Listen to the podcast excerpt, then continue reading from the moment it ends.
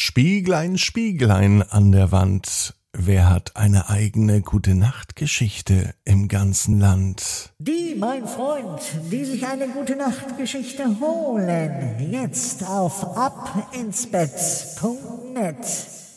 Ab ins Bett, Ab ins Bett. Ab ins Bett! ab ins Bett. Der Kinderpodcast.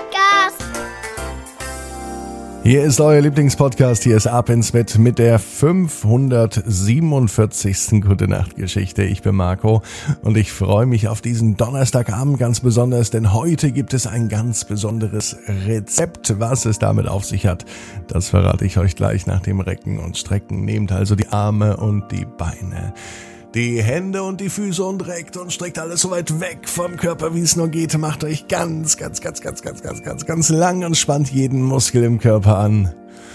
Uiuiui, wenn ihr das gemacht habt, dann plumpst ins Bett hinein und sucht euch eine ganz bequeme Position. Und ich bin mir sicher, dass ihr heute die bequemste Position findet, die es überhaupt bei euch im Bett gibt. Hier ist sie, die 547. Gute Nacht Geschichte für Donnerstag, den 24. Februar. Gigi und das Rezept des Glücks. Gigi ist ein ganz normales Mädchen.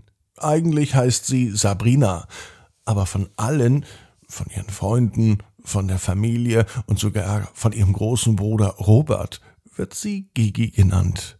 Also nennen wir sie in der Gute Nacht Geschichte natürlich auch Gigi. Es ist Donnerstagmorgen.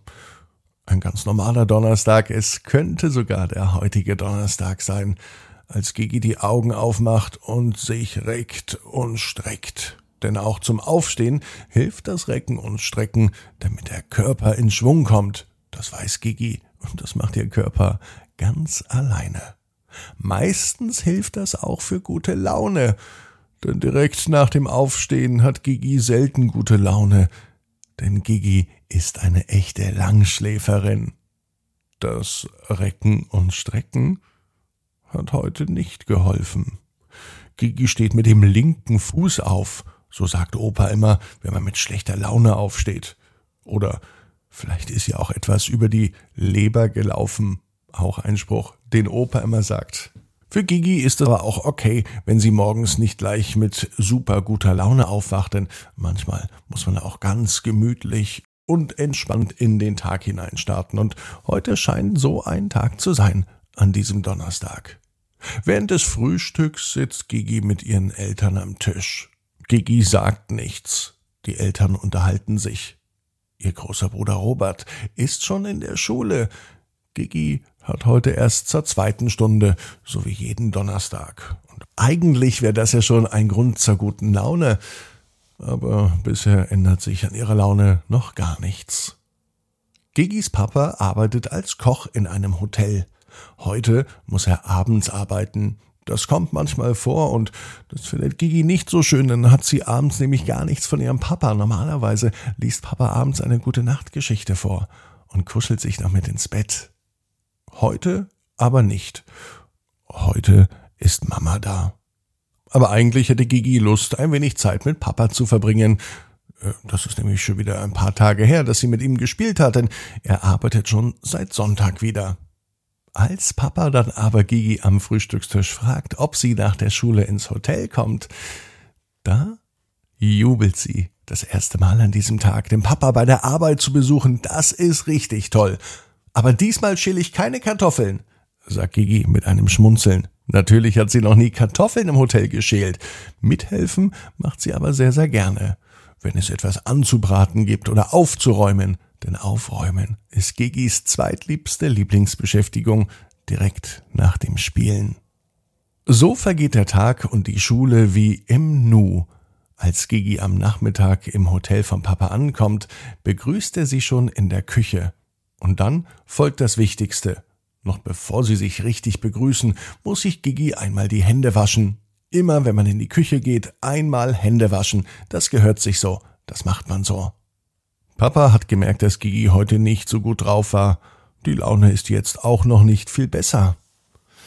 Dann hat der Papa eine Idee.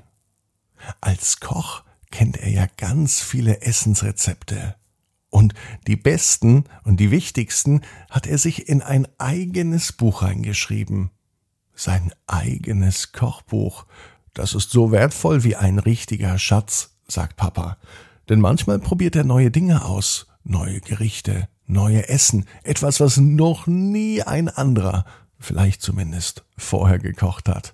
Und wenn es dann schmeckt, dann bekommen es die Gäste im Hotel zu essen. Und wenn es denen auch schmeckt, dann streicht Papa das Rezept in seinem Rezeptkochbuch ganz dick an. Papa, fragt Gigi, gibt es denn auch ein Rezept zum Glücklichsein? Papa nimmt das große Rezeptbuch und er blättert drin rum. Er blättert zu Lasagne, zu Nudelauflauf, zu Kartoffeln mit Rosmarin.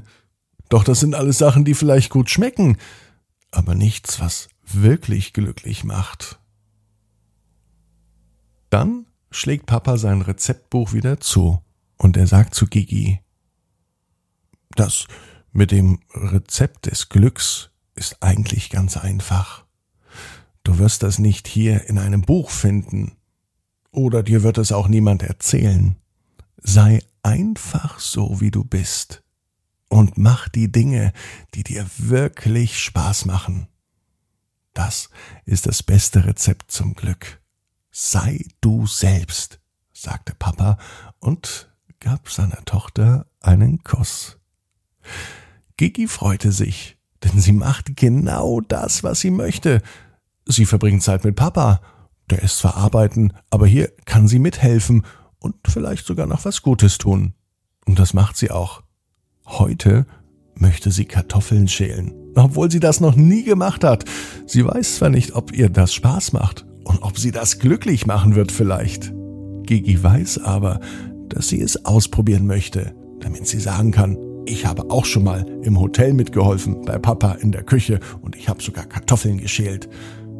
Von schlechter Laune war auf einmal gar nichts mehr zu erkennen. Gigi fühlte sich wirklich wohl neben Papa in der Küche. Und Gigi war glücklich, denn sie weiß, genau wie du, jeder Traum kann in Erfüllung gehen.